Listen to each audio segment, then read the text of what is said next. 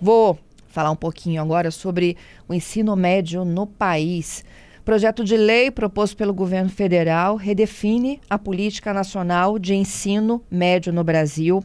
É, o texto está tramitando na Câmara dos Deputados. É tido como uma alternativa à reforma do ensino médio de 2017. Tem muitas mudanças que a gente vai explicar já já.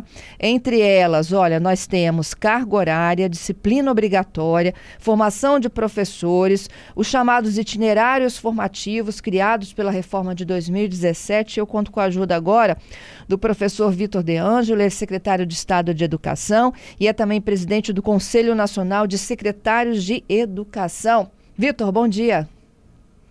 Oi, Fernanda, bom dia. Prazer estar aqui com você de novo. Eu é que agradeço. Vitor, muda muito de 2017 para essa proposta agora em tramitação? Muda um pouco, Fernanda. Eu acho que muda. Claro, assim, tem, tem muitas divergências entre os diversos participantes dessa discussão. Então, naturalmente, o PL é um consenso possível, né? Mas ele não atende a nenhum desses grupos na totalidade das suas críticas, das suas propostas. Mas o que tem no projeto de lei é uma mudança, uh, acho que significativa, é bastante significativa, eu diria. E ela vem para melhor ou para pior? No meu entender, alguns pontos vieram para melhor, mas existem outros que eu não diria que vieram para pior, mas que eles criam algumas incertezas. Uhum. É, o que, que veio para melhor, por exemplo?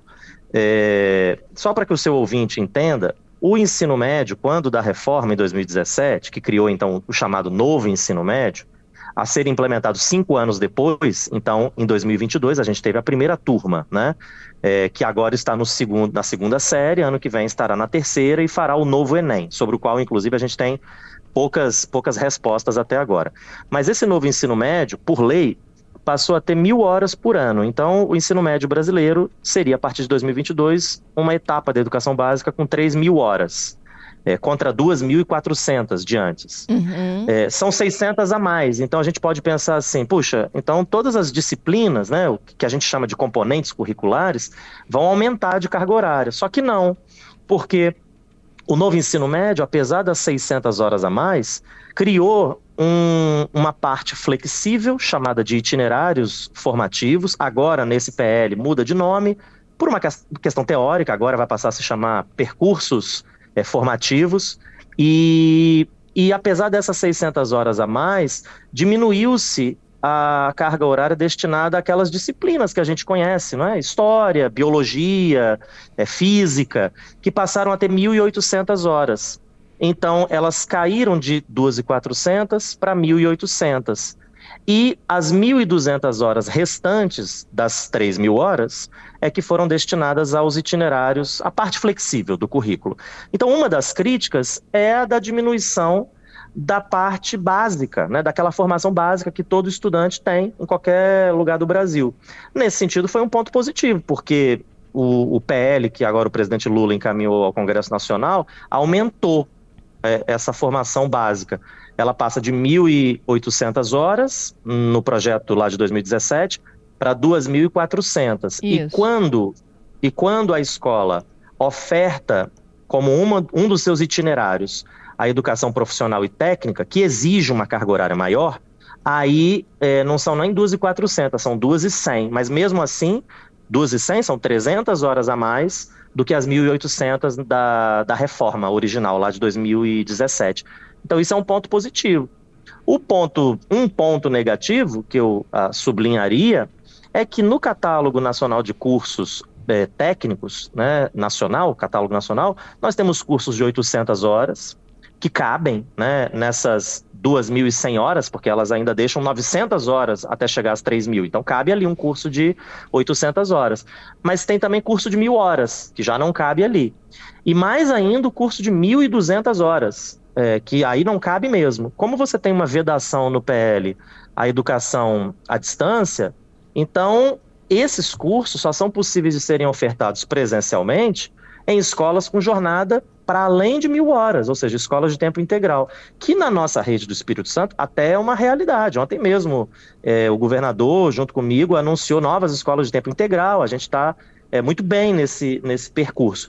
Só que alguns estados não têm tantas escolas de tempo integral, então eles vão estar limitados a ofertar cursos técnicos de carga horária muito pequena, limitando, portanto, a, as possibilidades dessa própria oferta. E isso uhum. eu assina, assinalaria que é um ponto negativo num país que é, tem essa necessidade, essa demanda, e numa consulta pública, porque vale a pena dizer que todo esse processo foi objeto de uma consulta ao longo do, dos, dos primeiros oito, nove meses desse ano, em que 86% dos estudantes que participaram da consulta disseram que querem fazer, que têm interesse em fazer educação profissional e técnica. E aí, do jeito que o PL está, ele limita, a meu ver, é, de forma até significativa essa oferta. Ô, ô Vitor, é, você falou aí da, do, do, ensino à distância, né? É, ele então ele, ele corta a possibilidade dessas aulas serem, por exemplo, de homeschooling? É, o homeschooling, ele, ele não existe na lei e não existe e não deve ser confundido com ensino à distância, né? É, acho que isso dependeria de uma outra regulamentação, vez por outra esse assunto aparece no Congresso. É, mas previa a possibilidade de EAD, de ensino à distância, que acho que também precisaria ser diferenciado é, de um ensino mediado por tecnologia, porque, por exemplo, é, no Amazonas, você tem situações de comunidades ribeirinhas que, de outra forma, não conseguem acessar a educação formal, se não Sim. for por intermédio do que lá é o centro de mídia deles, né? Inclusive, durante a pandemia, eles foram muito importantes para nós, porque num, num termo de cooperação técnica, a gente usou as aulas que eles transmitiam lá, já desde antes da pandemia. É, mas a, havia uma discussão sobre se a formação geral básica, aquelas 1.800 horas, que agora vão ser 2.100, 2.400, uhum. se a gente poderia ofertar EAD inclusive nessa parte, ou se o EAD deveria estar limitado à parte flexível, garantindo que a educação no aprofundamento, garantindo uhum. que a parte básica seria é, é, totalmente presencial. É, me parece que a gente aqui acaba mascarando o, o problema principal, que não é o EAD, é a qualidade do EAD. Porque se a gente diz que o EAD pode para a parte é, de aprofundamento e não pode para a formação geral básica, é como se eu dissesse que a formação geral básica é tão importante que não pode ter uma coisa que eu considero ruim, mas a outra parte pode. Né? E, e não é disso que a gente está falando. Toda formação é importante e o que a gente tem que olhar é a qualidade desse, dessa educação à distância, inclusive no que eu estou dizendo de qualidade, limitando o percentual da carga horária que pode ser à distância. Mas quando isso é, é vedado, a gente encontra problemas Sim. sérios. É, Físicos, né? Por, ex por exemplo, eu vou dar um exemplo. Uma coisa que também não é consensual, eu pessoalmente concordo, é a volta da obrigatoriedade da, do ensino da língua portuguesa, da, perdão, da língua espanhola, né, do espanhol. É porque isso havia saído e ficado apenas é, o inglês. Eu pessoalmente concordo, existem outras, outras pessoas que têm uma discordância em relação a isso. Até 2026, a gente é, vai ser obrigado a ofertar a língua espanhola em todas as escolas. Nós já temos dificuldade hoje de encontrar professores, inclusive para componentes muito mais, é, em tese, né, atrativos, até pela quantidade de horas que ele tem na formação do estudante, como matemática. Né? Nós temos dificuldade. Nós temos escolas, Fernanda, da nossa rede, que a gente tem tido dificuldade de implementar o próprio programa de fortalecimento da aprendizagem para enfrentar as perdas da pandemia, porque não encontramos professores de língua portuguesa e de matemática. Então, espanhol é, aprofunda mais ainda essa dificuldade. Eu não estou falando que é por causa disso que não pode ter espanhol, só estou uhum. dizendo que uma solução para enfrentar essa dificuldade seria, por exemplo, fazer uma coisa que eu já vi no Uruguai. Na aula de língua inglesa, o que que é, no Uruguai eles fazem? É, às vezes você tem um professor nativo da língua inglesa, ele está, sei lá, em Londres, dando aula remotamente para estudantes uruguais numa sala de aula que tem um professor mediador daquele processo, um professor, então, que tem carga horária disponível e não necessariamente a da área de linguagens, né? Se for, obviamente, seria melhor, mas não necessariamente é um professor de inglês. Porque se fosse um professor de inglês, era melhor botá-lo, né? Eu teria esse professor. Então, veja, eu tenho aqui de um lado, com esse projeto de lei, a obrigação de é, ofertar língua espanhola, mas eu não posso usar de uma estratégia como essa Inclusive que seria, a meu ver, muito interessante para a formação dos nossos estudantes ter professores da Colômbia, do México, da Espanha, da Argentina, inclusive para ver, as, por exemplo, as diferenças do que é uma língua espanhola em tantos desses países é, é de língua espanhola, porque eu não posso usar do EAD. E não podendo usar, muito provavelmente, se não for corrigida a oferta, se não for adequada, melhor dizendo, a oferta dessa formação profissional, que é uma coisa que não está com a Secretaria de Estado da Educação, isso é com o ensino superior, isso é com o MEC, nós vamos encontrar uma obrigação que não terá como ser cumprida. O estudante vai ficar sem essa aula. Né? Como hoje, muitas vezes a gente já tem a dificuldade, como eu disse, em componentes até que, em tese, seriam mais simples, como matemática e língua portuguesa. Então, é, é esse é um ponto em que, em que a vedação EAD prejudica e dentro do que eu falei, o próprio PL precisa ser visto de forma sistêmica, não é só uma reforma do ensino médio, você tem que olhar a formação de professores, porque senão cria-se algumas obrigações que a gente não tem depois como cumprir como entregar, né? plenamente. Né? Entendido. E a ausência do ensino à distância também tem um problema que é físico. Você falou que não é o caso aqui do Espírito Santo, mas imagine em outros estados. É, a, eu, bom, se você estiver falando de, de falta de vagas, aí. Não, de, de escolas mesmo, né? Como é que você é, cria dois turnos com, com a necessidade de ter tempo integral para todas elas? Não, perfeito. Mas aí é que eu acho que, e nesse sentido eu também pessoalmente estou manifestando minha opinião particular, acho que a gente precisa ter cuidado para o EAD não virar um, um instrumento que ele é desvirtuado do seu objetivo, né?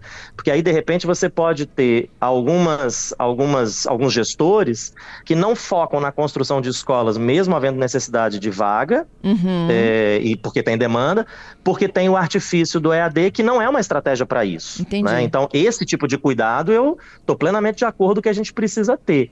Eu estou trazendo aqui um, uma preocupação de natureza eminentemente pedagógica, né, em que o EAD prejudica quando ele é plenamente vedado. Mas eu entendo que muitos dos que criticam o EAD também têm essas críticas pelo desvirtuamento que o ensino à distância acabou sofrendo em, em, em, algumas situações, como essa, por exemplo. Porque o EAD ele não tem por objetivo suprir falta de vaga. Falta de vaga a gente supre construindo escola. Entendido. Ô, ô Vitor, na, nessas disciplinas aí que é, mudou o termo itinerante para aprofundamento, é isso? Itinerário para uh, percursos de aprofundamento. Tá. E aí o que muda assim para cada aluno escolhe qual é a sua, sua ênfase? Quando uh, houve a reforma em 2017, vendeu-se a ideia de que o estudante ele poderia fazer as escolhas que ele quisesse. Uhum. E, e, acho, e acho que faltou alguma transparência das, dos gestores à época, porque não é exatamente assim. E não é assim em várias situações. Por exemplo, quando eu fiz a minha graduação em História na UFES, quando eu olhava uh, o conjunto das disciplinas do curso, eu me interessava por muitas daquelas daquelas matérias. Eu queria cursar algumas delas. Só que na hora da oferta, que é diferente da grade curricular, né? Uhum. Na hora da oferta, a oferta é a oferta possível, que leva em conta a disponibilidade de professores, o perfil de professores. Então, nem sempre ao longo da minha formação eu tive as disciplinas que tinham na grade, porque elas não eram ofertadas. Então, eu fiz aquilo que era possível e, dentro do que era possível, eu tinha a liberdade de escolher. Então, é esse mesmo raciocínio a ideia de que o estudante pode escolher o que ele quiser não, não é plenamente verdadeira, porque a gente está desconsiderando as possibilidades da rede física, comportar aquela oferta, de a gente ter professor e uma série de outras questões. Uhum. Mas ainda assim o estudante tem uma opção, só que ela é mais limitada do que vendeu-se é, publicamente em termos de comunicação lá em 2017. Bom, seja como for, um problema que verificou-se é, desde a implementação da reforma, é uma, é uma certa fragmentação dessas ofertas. Elas são muito díspares, assim, Brasil afora. E aí, é, é aquelas coisas do copo meio cheio, meio vazio. De um lado, alguém pode achar muito interessante, porque é, é, é, a forma como cada estado se organiza e como aquilo faz sentido localmente. Então, muito bom que você tenha essa liberdade. Por outro lado, e isso, a meu ver, também é uma crítica correta, a gente perde qualquer parâmetro né, de oferta. E o Ministério da Educação não pode deixar como, como, uh, como uma instância federativa que precisa coordenar esse esforço, inclusive da oferta, deixar a coisa correr a solto. Então, o PL, ele não elimina a, a dimensão da escolha e da flexibilidade, mas ele limitou bastante, ainda que deixando alguma flexibilidade, as possibilidades de as redes ofertarem exatamente o que elas quiserem. E daqui para frente, uma proposta que nós lá no CONSED, né, o Conselho de Secretários, fizemos foi que a gente tivesse uma base nacional de referências para esses percursos. Porque na, na, na falta disso, cada rede fez, por mais bem intencionada que fosse, e nós aqui no Espírito Santo tivemos a melhor intenção, nos organizamos da melhor maneira possível, tivemos o envolvimento de equipes internas e externas à secretaria, tudo isso passou pelo Conselho de Educação, mas é preciso reconhecer, nós não tínhamos referência nacional, uma base de referência, na qual a gente deveria se basear, é, tomar como fundamento para fazer os nossos itinerários, os 10 itinerários que a gente tem no nosso currículo. Então, isso agora foi enxugado para diminuir a dispersão dessa oferta. E isso, Fernanda, só para fechar essa parte, uhum. vai ajudar no Enem. Porque uma dificuldade do Enem que, que é o Enem hoje? É o Exame Nacional do Ensino Médio que está voltado, é, o Enem que nós teremos agora no dia 5 e no dia 12, é, ele está voltado para as 13 disciplinas do ensino médio, que ainda é o antigo, né? É a última turma agora do antigo ensino médio. A partir do ano que vem, em tese, porque acho que não vai acontecer assim, mas em tese, a legislação dizia e diz ainda que o novo ensino médio vai ter que ter como referência o novo perdão, o novo Enem vai ter que ter como referência o novo ensino médio. Então, ele num dia vai olhar a formação geral básica, e nisso ele é parecido com o que tem hoje, porque ele vai olhar as disciplinas, essas que a gente conhece. E no segundo dia, ele vai olhar a parte flexível. Mas como é que ele vai comparar nacionalmente? Imagine o SISU, você que está aplicando no Enem para entrar numa universidade federal. Como é que você vai é, ser ranqueado para fins de acesso ao ensino superior numa prova que tem que colocar em pé de igualdade é, uma avaliação sobre uma parte do currículo que é totalmente diferente no Espírito Santo do Amapá, de Rondônia com o Rio Grande do Sul. Então, quando a gente tem uma base comum para a construção desses, desses itinerários, facilita até para o Enem, para o novo Enem, porque ele vai poder é, aferir o conhecimento dos estudantes a partir desta base comum. Entendido. Vitor, isso é possível, é passível de mudança? O quê? Exatamente. A tramitação hoje, né, do projeto. O projeto pode sofrer ah, emendas. Ah, sim. É, e esse é o maior risco, viu, Fernanda? É. Porque é. É, quando um projeto de lei entra no Congresso, naturalmente, os, os parlamentares têm liberdade para modificá-lo. E aqui é um risco, acho que de duas ordens. A primeira é, se houver mudanças, para onde vão essas mudanças? Né? Porque a gente pode ter uma descaracterização para pior do projeto de lei. Então, acho que é, essa atenção é importante a gente ter. A outra é que o projeto de lei, em que pese ah, o fato de ele ser um consenso possível, como eu disse, porque cada um que participou ali da consulta ainda tem diversas críticas a ele, é, ele é objeto de um consenso produto de uma consulta popular Sim. feita ao longo de meses. Uhum. Então, na medida em que o projeto de lei no Congresso vier a ser modificado, é na mesma medida em que ele vai se distanciando do consenso fruto de uma consulta. Né? Então cria-se ali um, uma, uma situação um pouco delicada, porque o ideal, né, e é só o ideal, é que se ele vem de uma consulta, o Congresso só homologasse. Mas se o Congresso fizer isso, é como se ele abrisse mão do seu papel também de representação de, de um, né, um, uma população muito maior, inclusive dessa que participou da consulta. Só que esse papel que o Congresso tem, e é legítimo que exerça, a gente só precisa olhar para ver o quanto ele pode vir a descaracterizar demasiadamente o projeto e para pior. Né? A palavra descaracterização que eu estou usando aqui é justamente para sublinhar o caráter negativo que as mudanças podem ter. Se for para melhor, excelente. Isso. E o notório saber, para a gente finalizar aqui, o que, que muda nisso?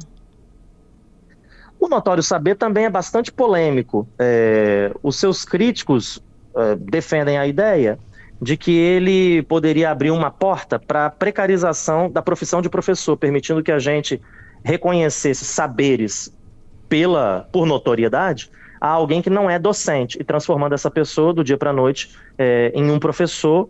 É, e de fato essa situação é muito delicada. Mas eu chamo a atenção para pelo menos do meu ponto de vista e também do CONSED, para a importância de a gente repensar o notório saber para a educação profissional e técnica.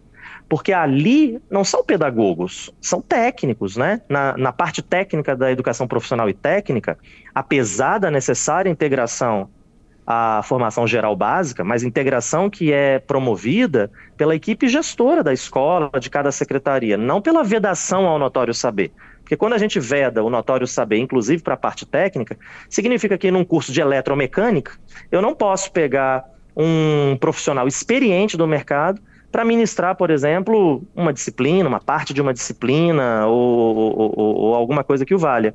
Porque ele, não sendo professor, só poderia fazê-lo mediante o notório saber. Na medida em que o notório saber é vedado, eu fico limitado aos professores é, com formação docente. E isso pode ser muito limitador a uma formação técnica com a qualidade que a gente quer. E neste caso, eu estou pensando qualidade como uma coisa voltada para o mundo do trabalho. Né? É, acho que aqui a gente tem também um, um, um outro problema que merecerá ser olhado no Congresso. É, isso só em situações excepcionais, né? Que eles poderiam incluir profissionais com notório saber. Claro, por exemplo, é, nós aqui recentemente regulamentamos no Espírito Santo é, o notório saber, é, e eu me lembro que tivemos uma discussão com o nosso Conselho de Educação justamente para poder limitar eu lembro que um primeiro, uma minuta da regulamentação, ela não tinha uma limitação. E eu tenho, como professor, essa preocupação de que o notório saber que serve originalmente a uma coisa importante, mesma discussão que a gente teve alguns minutos atrás sobre o EAD, uhum. ele serve a uma coisa. De repente, ele vira, ele vira um artifício para outra, né? Que pode ser a, a, a, o que eu estou chamando de precarização da profissão docente, mediante a distribuição de notório saber para todo mundo, né? sem limite, sem regulamentação nenhuma. E aí você substitui professores por profissionais que não são professores e são considerados como tais pelo notório saber. Então, isso é desvirtuar, é, é, assim, é a gente desvirtuar o, a ideia do notório saber, mesmo o princípio do EAD. Só que, assim como o EAD tem o seu lugar, o que eu estou destacando é que o notório saber também deveria ser olhado com atenção para um lugar importante em que ele pode ter é, um diferencial muito significativo, que é na formação técnica. Uhum. Porque ali sim seria importante a gente ter a possibilidade de pegarmos profissionais do mercado, é, de alguns cursos, evidentemente, onde isso fizesse sentido e com regulamentação, com limite, não é uma coisa é, faz de qualquer jeito, não é isso. É, mas poder conferir a eles, mediante notório saber, a possibilidade de integrar-se na formação do nosso estudante, que no caso da formação técnica está voltado com o seu olhar para o mundo do trabalho, de onde vem aquele profissional de notório saber. Vitor, e essa sim, a gente está implementando ainda né, o, o, novo ensino médio e já chega com uma outra mudança em tramitação. Isso confunde muito a cabeça do próprio estudante, não? Demais. Esse é, uma, assim, esse é um dos maiores problemas. Mas, por outro lado, é, se a gente, nesse momento, está tendo a oportunidade de revisar pontos que nós já na implementação estávamos considerando um problema, também essa é uma possibilidade de ter um olhar positivo sobre o que está acontecendo. Mas o que você traz é a parte negativa, e que tem toda a razão. É, confunde muito. Tem muita gente nesse ano que vai fazer o Enem que está preocupado com a discussão do novo Enem, só que Isso. o novo Enem é só no ano que vem, as famílias ficam perdidas. É, o próprio projeto de lei, acho muito improvável que ele saia do Congresso como entrou, e talvez que saia este ano, o que significa que a gente vai entrar no ano que vem, de 2024, é, discutindo ainda essas questões. Então, você tem pessoas cursando o novo ensino médio, esse que veio de 2017, é, outros que vão estar no meio do caminho, e aí a gente também tem a necessidade de mudanças a partir da aprovação do novo projeto de lei. Alguns estados talvez terão que fazer mudanças nos seus currículos, porque tudo isso, Fernando, está baseado em currículos novos que foram construídos a partir da Base Nacional Comum Curricular, seguindo todos os parâmetros da, dos marcos legais vigentes. Quando você muda essa legislação, é, eventualmente, quem tem currículos que não estão é, alinhados ao, às novas diretrizes, precisará reabrir a discussão do currículo, reescrevendo, mandando para os conselhos de educação, aprovando, enfim. Então, cria-se uma situação que eu não vou dizer que é de incerteza, né? mas que é, é de insegurança é, é bastante grande. Mas o lado positivo é que se a gente sabe que, de fato, tem algumas questões que precisam melhorar, esse foi o momento social, político, né, institucional possível para fazer essa mudança. É isso. Bom, a tramitação está acontecendo na Câmara dos Deputados, como o próprio Vitor já explicou, né? Pode vir a sofrer emendas, que essas emendas venham para melhor, e não para tumultuar mais a cabecinha dos meninos que estão entrando no ensino médio. Vitor, obrigada, viu? Obrigado, Fernanda. Sempre um prazer falar com você e com seus ouvintes. Eu que agradeço. Um bom dia para você.